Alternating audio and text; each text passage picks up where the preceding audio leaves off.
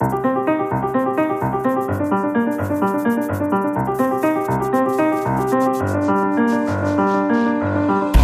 Esta é uma edição especial de Paz da República, dedicada em exclusivo a um tema especial, um tema inédito, a detenção eh, em prisão preventiva do antigo Primeiro-Ministro José Sócrates, está indiciado da prática de crimes de corrupção, fraude fiscal qualificada e branqueamento de capitais. Desde o momento da detenção à chegada a Lisboa, num voo vindo de Paris, na sexta-feira passada passou menos de uma semana, o campo da opinião pública e da opinião publicada eh, está ainda, a esta altura, dominado pelas emoções. Na próxima hora, com Maria de Lourdes Rodrigues e Daniel Proença de Carvalho, vamos tentar manter-nos mais no campo da razão. Antes de entrarmos provavelmente na análise deste caso e das consequências eh, políticas eh, deste caso, eh, ambos pediram para fazer notas prévias. Comece por si, Maria de Lourdes Rodrigues. Hum. Bom, o meu ponto prévio, em primeiro lugar, bom, boa noite a todos os ouvintes.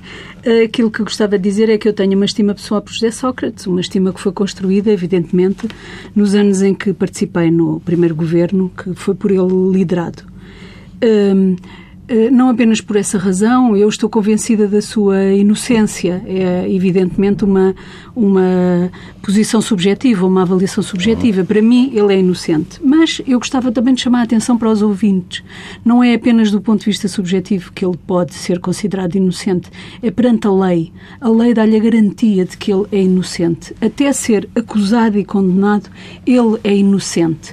E isto é um princípio muito importante que devíamos recordar todos os dias, neste caso como em outros casos. Perante a lei, até as pessoas serem condenadas são inocentes. Daniel Francisco Carvalho. Ah, eu, em primeiro lugar, quero dizer também que uh, fui advogado e sou advogado do engenheiro José Sócrates em alguns processos cíveis uh, que ele me pediu para o patrocinar. Por outro lado, conheço o engenheiro José Sócrates desde a altura em que ele foi Ministro do Ambiente, em circunstâncias, aliás, peculiares. Eh, foi num programa de televisão que partilhávamos eu com José Sócrates e com o Paulo Portas, eh, na altura na SIC, um programa da Margarida Amarante, foi aí que eu conheci. E, enfim, devo dizer que confidenciei a alguns amigos meus em casa que eh, o meu pronúncio era que o José Sócrates ia ter um grande futuro político em Portugal. E porquê? Porque reconheci nele, nesse programa, ele era bastante mais jovem, e é muito mais jovem do que eu, mas reconheci qualidades excepcionais de inteligência, de cultura, de determinação, de carisma, de liderança. E eh, percebi também outra coisa, é que naquele programa ele era, de longe, a pessoa que, cada vez que iniciava o programa, e tinha funções governativas exigentes, vinha absolutamente preparado com toda a informação, com uma argumentação sólida. Eu, normalmente, estava em desacordo com ele, é? quer dizer, porque eu tinha uma posição mais liberal, ele uma posição mais à esquerda, Paulo Portas uma posição um pouco mais conservadora.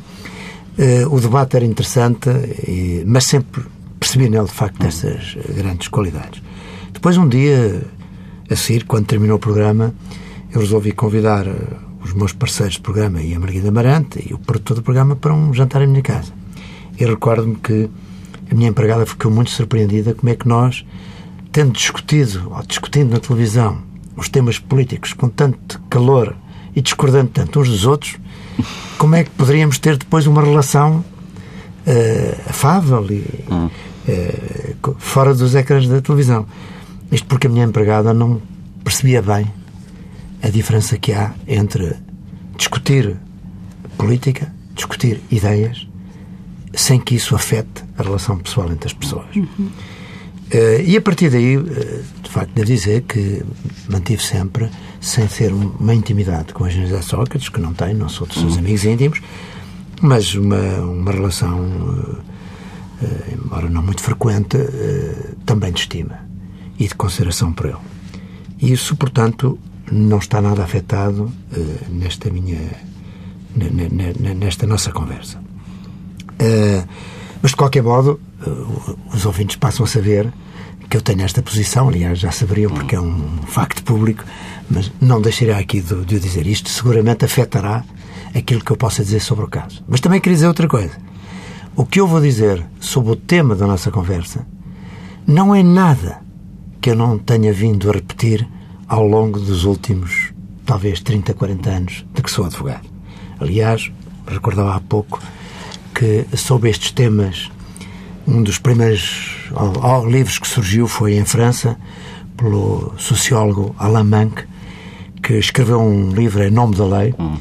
que eu tive o, o privilégio de prefaciar em Portugal, eh, na edição portuguesa, onde este tema da relação entre justiça, política, justiça e mídia, esse livro trata justamente disso. Assim como publiquei alguns livros ao longo de, destes todos os anos, onde estes temas são recorrentes. Portanto, o que eu vou aqui dizer não tem nada a ver com o episódio José Sócrates. Não, tem a ver com o meu pensamento desde sempre uhum. na luta pelos direitos fundamentais, pelo Estado de Direito para um sistema de justiça que seja um sistema de justiça e não um sistema de punição. É um tema que, de resto, já, já tratamos aqui no Par das Repúblicas eh, a, a, outros pretextos várias vezes. Eh, deixe-me continuar a conversa consigo, Daniel Prensa de Carvalho, eh, com, depois das vossas questões prévias ou pontos prévios, eu tenho uma pergunta prévia para lhe fazer. Os, os fundamentos da prisão preventiva, entende-os? bom, o... Sendo que nós não os conhecemos, Exatamente. o juiz não os divulgou, começa, nem é obrigado a isso. É? Começa por aí, quer dizer, nós não sabemos, de um ponto de vista oficial, quais foram os fundamentos. Como já foi dito aí em todos os mídias, os fundamentos são três. São... E só há Sim. três fundamentos. Que é haver perigo de fuga, eh, haver perigo de perturbação da instrução da investigação, do processo, e haver alarme público com a manutenção em liberdade das pessoas. Eu devo dizer que tenho muita dificuldade em compreender que, no caso concreto, se verifiquem eh, estes pressupostos, qualquer deles. Uhum. quanto ao perigo de fuga, até parece um pouco ridículo, não é? É evidente que o José Sócrates, se não quisesse comparecer perante as autoridades, não tinha feito a viagem de Paris para Lisboa naquele dia e porventura teria feito a viagem de Paris para outro país qualquer não tivesse a onde, onde foi mais complicado. Portanto, acho mesmo quase caricato invocar o, esse fundamento. Eh, o fundamento da perturbação da investigação mal vai a investigação se porventura o Ministério Público se atrever a prender as pessoas e esta pessoa sem ter já na sua posse elementos, elementos, fundamentais de, de, uma acusação. Então, corra um ano. Quanto, a investigação corra um ano. Quanto, Tanto quanto eu percebi, porque era dada a indicação que era um processo de 2013. Uhum. Portanto, sendo 2013, estamos no final de 2014, a investigação deve ter pelo menos um ano.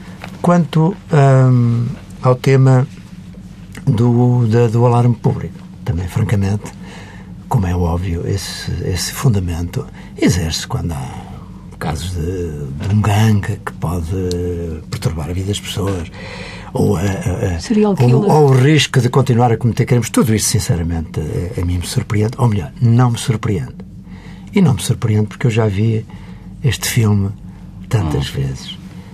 E vi-o no antigo regime e vejo agora com tristeza. Vejo que a luta que foi feita por eh, todos os democratas. Cito apenas um exemplo de Salgado Zanha, que foi talvez o jurista que durante tantos anos mais se bateu eh, pelos princípios do Estado de Direito, pelo rigor, pelos direitos, o respeito pelos direitos fundamentais, e que, na verdade, vemos com tristeza que nessa matéria pouco se evoluiu ou nada, até talvez tenha regredido. Com uma diferença, é que no antigo regime não havia a panóplia de meios de comunicação social a destruir uh, a imagem, a reputação e a dignidade das pessoas. E hoje o que acontece é que, pela emergência dos mídia, uh, o Estado de Direito, obviamente, uh, está, está colocado em crise porque princípios fundamentais que estão em todas as constituições dos países civilizados, como a presunção de inocência, como o direito ao silêncio que qualquer arguído tem, eh, eh, como o direito à liberdade, como os direitos de defesa, tudo isso são princípios como é óbvio, aos olhos de toda a gente, hoje não são respeitados diariamente. Como a prática dos crimes de violação do segredo de justiça para destruírem e para criarem na opinião pública uma presunção de culpabilidade, isto tudo fazes com total impunidade. Eu devo dizer-lhe uma coisa. Quando é próprio sistema de justiça, que é o guardião da legalidade, é ele próprio que comete todos os dias crimes, os crimes de violação do segredo de justiça, alguma coisa está mal neste, neste hum. sistema. Está aberto um inquérito já. Uh, Maria Luz Rodrigues, uh, continuando este tema, em, em 40 anos este caso vai ser certamente uh, o maior teste à maturidade da nossa democracia, um teste à justiça, à política, ao jornalismo. o que é que estes primeiros dias nos dizem? Vamos lá ver. Eu aproveitava para fazer uma reflexão um bocadinho anterior. Uh, o, o, os dois pilares fundamentais dos sistemas de justiça em Portugal, como nos países civilizados, são dois: o primado da lei e a independência da justiça. Independência e imparcialidade. O primado da lei significa uh, que o processo e as decisões, os resultados, são, uh, procuram a ser enquadrados naquilo que está estabelecido, em regras abstratas, gerais, que se aplicam de forma igual a todos os cidadãos e o uh, princípio da independência é, garante a independência em relação aos outros poderes, ao poder executivo, mas também a imparcialidade em relação a ideologias, a partidos políticos, a interesses corporativos. Um, e este eu diria que são dois pilares fundamentais que protegem o sistema de justiça das pressões, das pressões exteriores, da sua própria arbitrariedade dos seus agentes, protege o sistema de justiça e os agentes que o executam e protege os cidadãos da arbitrariedade, do abuso de poder, eh, de, eh, de um tratamento desigual, protege dos erros, enfim. E esta, o desenvolvimento destes dois pilares é, é o resultado de uma construção histórica muito demorada Uh, e a garantia da sua aplicação em simultâneo é muito difícil. Uh, não, não quer dizer que, que, que tenhamos já sistemas consolidados, temos sistemas desenvolvidos, mas a garantia de aplicação simultânea destes dois princípios em todos os casos deve ser um objetivo a prosseguir sempre. É prosseguido em todos os países, deve ser eh, um objetivo prosseguido em Portugal, porque a isso é que corresponderá a melhoria dos sistemas de, de justiça e a melhoria do seu funcionamento. A atividade de julgar é difícil, como é difícil a atividade de governar, como é difícil a atividade de legislar. Uh, tem dimensões complicadas do ponto de vista técnico, tem que ver com a incerteza dos próprios, uh, as margens de uh, interpretação dos próprios quadros legais, mas tem também uma dificuldade política. Nestas discussões que estamos a ter, esquece muitas vezes que o poder judicial é também um poder político. Uh, estão consagradas as, uh, está consagrado também no nosso sistema a separação de poderes, do poder executivo, do poder legislativo e do poder judicial, e o poder judicial é um poder também. E os cidadãos necessitam de ser protegidos e de ser e de ver salvaguardados os seus direitos, tanto em relação ao poder executivo Poder Legislativo como ao Poder Judicial. E, portanto, não pode haver nem suspeição sistemática, nem inocência, eh, digamos assim, ou candura na avaliação do exercício destes diferentes poderes. Hoje parece haver uma suspeição sistemática sobre a forma como é desenvolvido o Poder Executivo, como se legisla, há essa suspeição e admite-se como legítima essa suspeição. Eh, mas eu penso que nós o que devemos exigir é que uh, possa haver um escrutínio, um debate público sobre a forma como estes três poderes são uh, uh, executados, são desenvolvidos. Não pode haver. o princípio da separação de poderes não serve para classificar os poderes como uns poderes bons e outros poderes maus, uns obrigados a transparência e escrutínio e outros podendo ser opacos e não escrutinados pela, sobretudo nos regimes democráticos, penso que isso se põe com grande. E isto leva-me ao ponto uh, que eu considero crítico para a qualidade da democracia, para a qualidade do sistema de justiça, para a qualidade da política, para a qualidade da democracia, que são os outros três princípios: o princípio da transparência, do escrutínio uh, da prestação de contas e do debate público. Para nós garantirmos a qualidade da democracia, mas também a qualidade de funcionamento, nós precisamos de debater sem medo e sem tabu a forma como são exercidos, como são exercidos todos os poderes, não apenas o poder executivo, não apenas o poder legislativo, nem apenas o poder uh, judicial.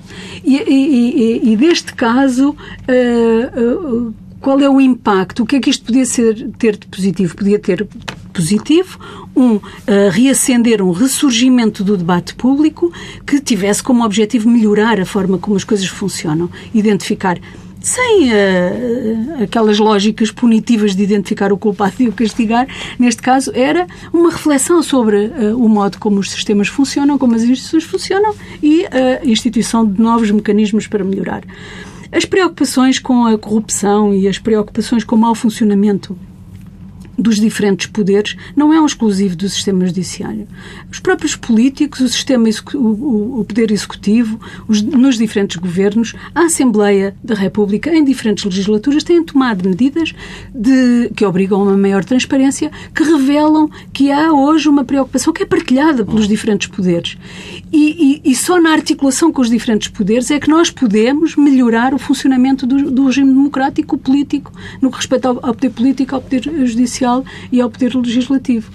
E, e, não me parece que, uh, deste caso, destes episódios que estamos a viver e que já vimos a viver há algum tempo, nós possamos esperar que haja impactos positivos vamos lá ver, ao nível do poder político, o impacto mais visível, mais evidente é o do descrédito e da descrença, é uma espécie de uh, mancha de óleo que alastra, uh, dando como adquirido que uh, o poder político, sobretudo ao nível do poder executivo, está todo ele contaminado por um espírito de corrupção e de más práticas, etc., o que não é verdade. E, no que respeita ao sistema de justiça, penso que o impacto é também negativo, porque hoje temos, de facto, a, a, a dúvida sobre se os procedimentos que estão a ser seguidos nos dão a garantia da aplicação simultânea da, do primado da lei, do, do, da lei em todo e qualquer caso, e da imparcialidade. Uh, ou seja, da independência do Poder Judicial na forma como avalia e como conduz. E isto é, será fatal uh, para uh, o sistema de justiça e para o próprio regime. E tínhamos que ser capazes de, neste caldo, uh, conseguir um debate público, uma reflexão sobre o que precisamos de melhorar, que permitisse melhorar a justiça e que permitisse melhorar Será a, pior altura a política. Para esse debate, não? É? não sei se é a pior altura. Eu acho que não há piores nem melhores alturas. Eu acho que todas as oportunidades são boas oportunidades, desde que os debates se possam fazer com informação, é absolutamente essencial para se discutir o que quer que seja, para se refletir sobre o que quer que seja, dispor de informação. A opacidade e a falta de transparência nos processos, seja a que nível for, é o maior inimigo, eu diria, da reflexão e da possibilidade de melhorar. E, nesse sentido, o facto de, por exemplo, neste caso, não se conhecerem os fundamentos, de haver uma total opacidade em relação às decisões que já estão a ser tomadas pelo uh, Poder Judicial, num caso que respeita e que tem tanto significado para tantos portugueses, mal ou bem, não contribui para que possamos ter discussões esclarecidas e iluminadas sobre o que se está a passar. O, que conhecemos é o que conhecemos do, da imprensa, eh, do quarto poder, eh, e Daniel Prensa de Carvalho pedia-lhe a avaliação do comportamento da imprensa neste caso nos últimos dias. Bom, eh, sobre, sobre este tema gostava de ainda já vou já à questão dos mídias, mas Sim. gostava de também dizer o seguinte. Claro que eh, a natureza e o funcionamento do sistema judicial alterou-se muito nas, últimos, nas últimas décadas, nomeadamente nos países latinos. Não aconteceu a mesma coisa nos países anglo-saxónicos, onde há já uma estrutura muito mais garantística dos direitos dos cidadãos, onde há uma cultura de maior rigor, de maior, também porque as democracias são mais têm mais anos nesses países, mas aqui houve uma evolução nos países latinos que, a meu ver, é uma evolução preocupante. Eh, o tema, para mim, fundamental é justamente o tema dos procedimentos. Nós, eh, eu não sei, evidentemente, não conheço os factos, não sei se o engenheiro José Sócrates cometeu factos ilícitos ou não. Obviamente que existe a presunção de inocência e, portanto, tem que presumir essa inocência, mas eu não conheço esses factos. Agora, o que me preocupa, não apenas no caso do engenheiro José Sócrates, mas em todos os casos últimos que têm tido uma grande repercussão pública, e nomeadamente onde são envolvidos os chamados poderosos. É? O, o que me preocupa é a falta de cumprimento das boas regras. Porque os procedimentos são fundamentais na justiça. É mesmo um aspecto mais. aquilo que distingue um sistema democrático de um sistema não democrático são os procedimentos. Sim, o Estado de Direito. O Estado de Direito Estado são Direito. procedimentos, é um conjunto de regras. E o que eu vejo é que, como que, em alguns casos, ou nestes casos, os procedimentos são colocados em último lugar. Isso não interessa nada. Quer dizer, o que interessa é uh, punir os culpados, independentemente dos procedimentos adequados para chegar à punição ou à absolvição. Depois, o que é que acontece? De facto, uh, o, o, sistema judicial eh, tem sofrido ultimamente uma certa metamorfose. Uh, de um ponto de vista clássico, o sistema judicial não é protagonista. Limita-se a aplicar as leis. Limita-se a aplicar o direito. E o juiz devia ser um juiz neutral, sem estados de alma, sem prosseguir objetivos de qualquer natureza, imparcial. apenas imparcial, apenas uh, julgando de uma forma imparcial os factos e aplicando de uma forma imparcial o direito. Mas ultimamente isto começou em Itália, com alguns heróis que hoje a magistratura considera como tal, o Di Pietro em Itália. Mais tarde Garçon, prosseguiu em Espanha com o Garçon, em França com a Eva Jolie. E o que é que aconteceu a estes grandes heróis que hoje são os símbolos porque, muitas, porque muitos juízes se, se seguem. Ou muitos não. Eu diria que poucos. Alguns. Porque isto é, isto é muito interessante. Tudo o que eu estou a dizer não, não quer dizer não que, que eu considero. Não de modo algum. Porque tenho conhecido muitos juízes hum. que concordariam ou concordam com aquilo que eu estou aqui a dizer. E tenho ouvido muitos deles essa manifestação de concordância. Mas o que aconteceu realmente é que alguns juízes consideraram que eles deviam ir muito mais além do que ser uns passivos aplicadores da lei. Deviam eles próprios transformar a sociedade no bom sentido, moralizar a sociedade, através de uh, uma, uma, filosofia uh, deles próprios e em que eles se julgam, portanto, não apenas os aplicadores do direito, mas os fazedores da justiça segundo as suas próprias convicções. E isto é uma deriva terrível para o Estado de Direito. Mas, apesar de tudo, eh, o que é que aconteceu? Em Itália, o, o, juiz Di Pietro acabou por entrar na política, como, como era o que ele devia ter feito desde o início, porque realmente ele não era um juiz, era um político.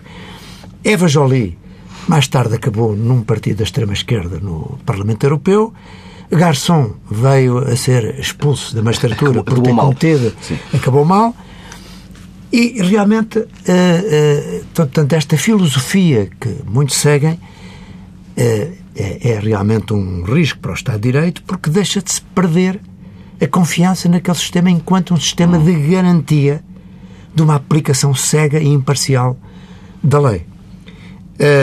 e, portanto, isto é um... Agora, porquê é que isto se exacerbou muitíssimo? Justamente pela emergência dos mídias. O que aconteceu é que aqui há 40 anos, o sistema judicial vivia um pouco afastado dos mídias. Quando muito, os mídias o que fariam era relatar de uma forma também factual as conclusões, as conclusões e aquilo que os tribunais acabavam por decidir. Mas, entretanto, o que se passou foi que surgiu um novo tipo de mídia, um novo tipo de jornalismo, que denuncia, que investiga, que dita as sentenças e que eh, decide sobre a inocência ou a culpabilidade dos cidadãos com notoriedade política e só depois é que segue o processo judicial.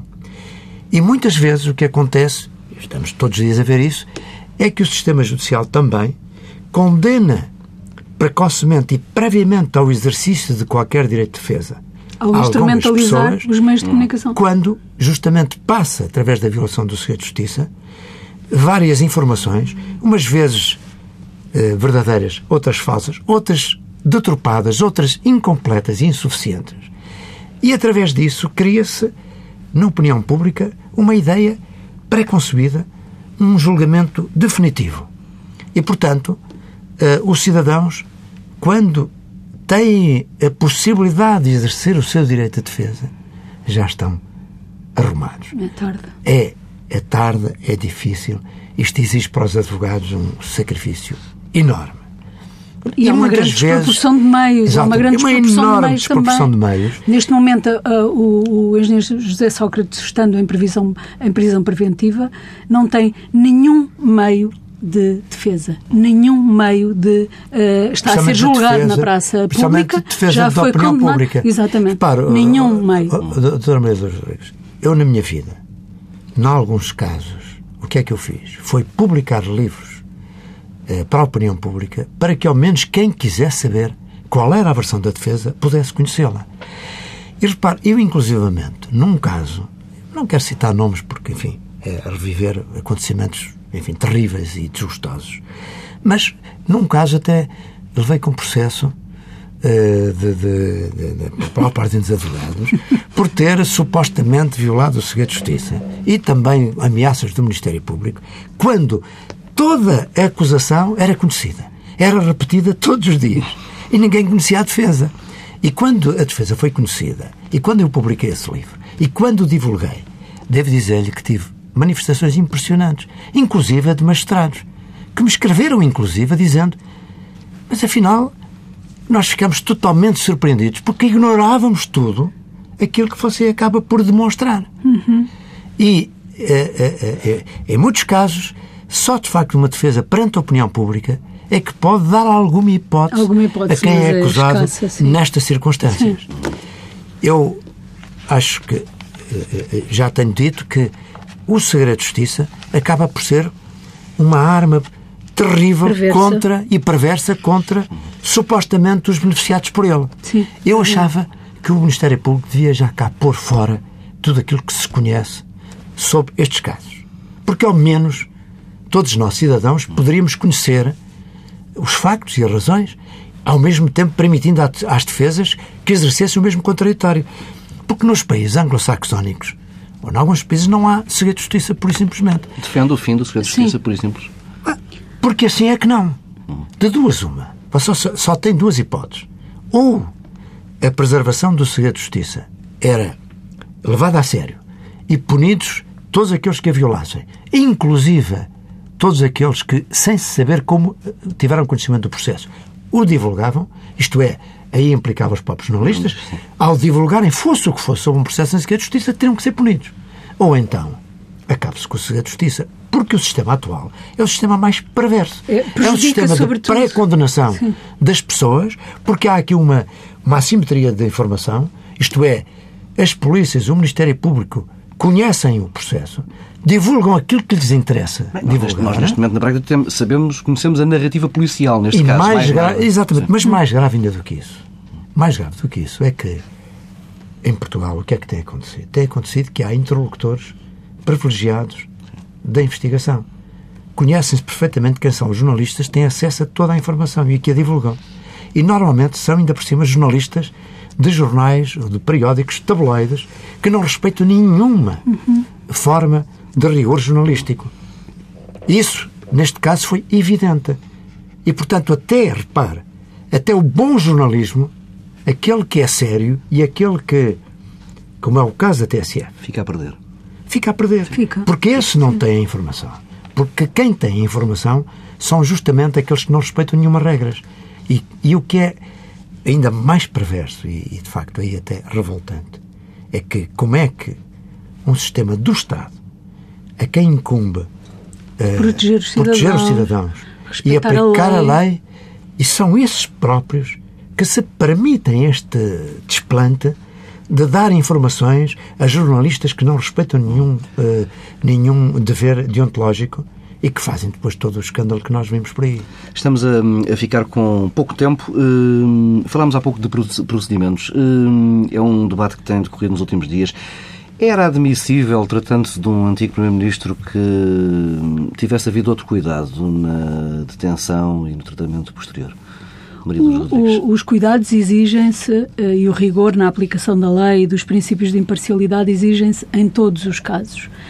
Eh, neste, por maioria de razão, porque aquilo que está em causa, de facto, eh, é de enorme significado para muitos cidadãos, para muitos portugueses. Porque, e os mas- danos mas são. deixa-me só dizer o seguinte, é que repare, é que, é que tu- os efeitos da violação da lei são totalmente, são totalmente diferentes, diferentes. consoante as pessoas, as pessoas que sofrem, como é óbvio. Exatamente. Repare, se uma pessoa anónima uh, é vítima uh, momentaneamente de um erro judiciário, de uma prisão arbitrária durante algum tempo, Esse mas tem isso impacto não limitado. afeta, mas isso não afeta, digamos, a sua personalidade, o seu caráter, a sua, porque ninguém seu conhece, trabalho. quando muito, é claro que isso tem um impacto muito diferente de pessoas que têm notoriedade e que, como é óbvio, e ainda não falamos aqui de um tema que, aliás, outro dia, no, talvez no sábado, é no sábado que há o Bloco Central. Sim, sim, não é? sim.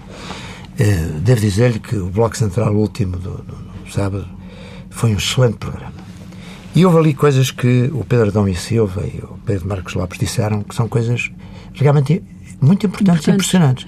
E um dos temas que, que ele referiu, eu peço desculpa de estar Não a dizer isto, a acrescentar isto, mas que isto é muito importante. Mas quatro minutos. É que, às tantas, quando se gera uma convicção tão forte, tão generalizada da culpabilidade, de uma Culpabilidade. pessoa, o próprio sistema judicial, em defesa, já tem dificuldade em voltar atrás. recuar, exatamente. Em recuar. Exatamente. E isso Isso é já sucedeu em alguns casos. Eu podia aqui citar um caso que sucedeu na minha vida e que a mim me deixou impressionado. Foi uma vez quando um tribunal, no fundo, me reconheceu particularmente que achava que a pessoa, eh, que, que o arguído estava inocente, mas que, dado o longo período de prisão preventiva que ele tinha eh, tido, o tribunal não achou Já não outra podia. forma de não podia de o condenar, mas que eu ia condenar uma pena em que ele saía imediatamente e que até nem permitia que eu recorresse, porque se recorresse ele não podia beneficiar da liberdade condicional. Veja a perversidade disto. E de facto, desculpem, Não, não, não, não, não, interrupção. tem, não tem importância. não- Já não me recordo qual era o, Estávamos, eh, estávamos a falar da, hum, da questão dos procedimentos Sim, dos impactos, e se era impactos admissível que houvesse um tipo de tratamento Sim, diferenciado. tinha que haver, tinha que haver hum, mais responsabilidade institucional. Uh, é verdade que todos os cidadãos são iguais perante a lei, não podem estar abaixo da lei. Uh, e o sistema de justiça e o sistema político não podem, na minha opinião, ser uh, uh, indiferentes à natureza dos próprios processos. As pessoas são iguais, os processos são diferentes e requerem. Já agora também a propósito dos procedimentos, peço desculpa também de dizer isto, uma das coisas que também impressiona é que eh, em Portugal perdeu-se também o direito, um direito fundamental que é o direito ao juiz natural. É que em todos estes casos, temos estado aqui a avaliar com grande impacto mediático, todos estes casos são apreciados por um único juiz. Um único juiz em que o Ministério Público basta eh, que eh, coloque a investigação no eh, Departamento Central de Investigação Criminal que necessariamente o juiz que vai apreciar É o mesmo. comportamento é sempre o mesmo. E este juiz, aliás, já podia ter sido promovido à relação, mas não, ele gosta tanto de estar naquele tribunal. E realmente compreende-se. O poder é tão grande ele- e, os, e os, os tais tabloides eh, inserem-se de tal forma. Ele é o tal super juiz que parece como um juiz acima. Esse é o herói dos tabloides. Heróis dos tabloides não são aqueles juízes que, depois de um julgamento imparcial, absolvem pessoas acusadas na, na- na- na opinião pública sobre as quais há uma grande convicção de culpabilidade. Esses juízes, sim, com grande coragem, absolvem respeitando os direitos humanos. Mas desses ninguém fala. Desses ninguém os considera, a esses ninguém os considera super juízes. Isto não é, não é também, ao mesmo tempo, impressionante. Muito preocupante, sim. Muito inquietante. Não, não, não vamos ter muito tempo, eh, mas eh, é algo que se vai passar este fim de semana ao Congresso do Partido Socialista. Como é que se faz a gestão política de um caso deste que se vai arrastar durante. eh, Bem, bem, mais, bem para lá das eleições? Penso que a estratégia definida pelo Partido Socialista é uma estratégia correta. Eh, pelo menos consigo compreender a sua intencionalidade, que é a necessidade absoluta de distinguir entre a atividade política, a ação política, as políticas públicas que são prosseguidas e as personalidades, os fulanos, as pessoas. Ahm, e penso que isso é muito importante, não apenas para salvar património do Partido Socialista como para distinguir planos de ação e de intervenção. E, e, e sobretudo, o PS não pode, de forma nenhuma, uh, deixar-se cair na armadilha de não fazer oposição, de não discutir as políticas deste governo e colocar-se a jeito para discutir exclusivamente o engenheiro José Sócrates. Uh, a discussão, o debate sobre as políticas de justiça deve estar na agenda do Partido Socialista, mas neste momento, que é um momento muito importante para uh, a vida política portuguesa, não pode desviar-se um milímetro que seja do debate sobre uh, a política nacional, sobre o período que aí vem, sobre o futuro do país, as próximas eleições, não se pode deixar desviar desse debate. Daniel Prince Carvalho, em poucos segundos, pedir-lhe que comentasse este ângulo. Uh, vai ser possível nos próximos meses, no próximo ano, temos um ano de, de eleições legislativas, debater e discutir o país com este elefante na sala? Eu, espero que sim, porque esse debate é, é, absolutamente importante. Nós estamos numa situação, o país está numa situação difícil, a Europa está numa situação difícil. Aliás, isso em parte eu julgo que explica este ódio que eu tenho visto em muitas pessoas relativamente a José Sócrates, que a mim impressiona por duas razões. Primeiro, porque eu nunca consigo ter ódio por ninguém. Segundo, muito menos ter ódio pelo comportamento político de quem quer que seja. É? Eu posso discordar radicalmente de políticos e de políticas, mas ter ódio é uma coisa que me impressiona. Mas eh, julgo que o país está sofrido. É evidente que o país está sofrido, o país está desiludido. Tudo isto são formas que destroem a nossa autoestima, a nossa capacidade. E um país só pode uh, crescer, só pode progredir se tiver, evidentemente, confiança em si próprio, se tiver líderes à altura, eh, se tiver algum otimismo quanto ao futuro, se tiver empreendedores que investam e que gerem emprego. E tudo isso depende muito do clima, do clima político. Hum. E, portanto, obviamente que estes factos não ajudam nesse aspecto.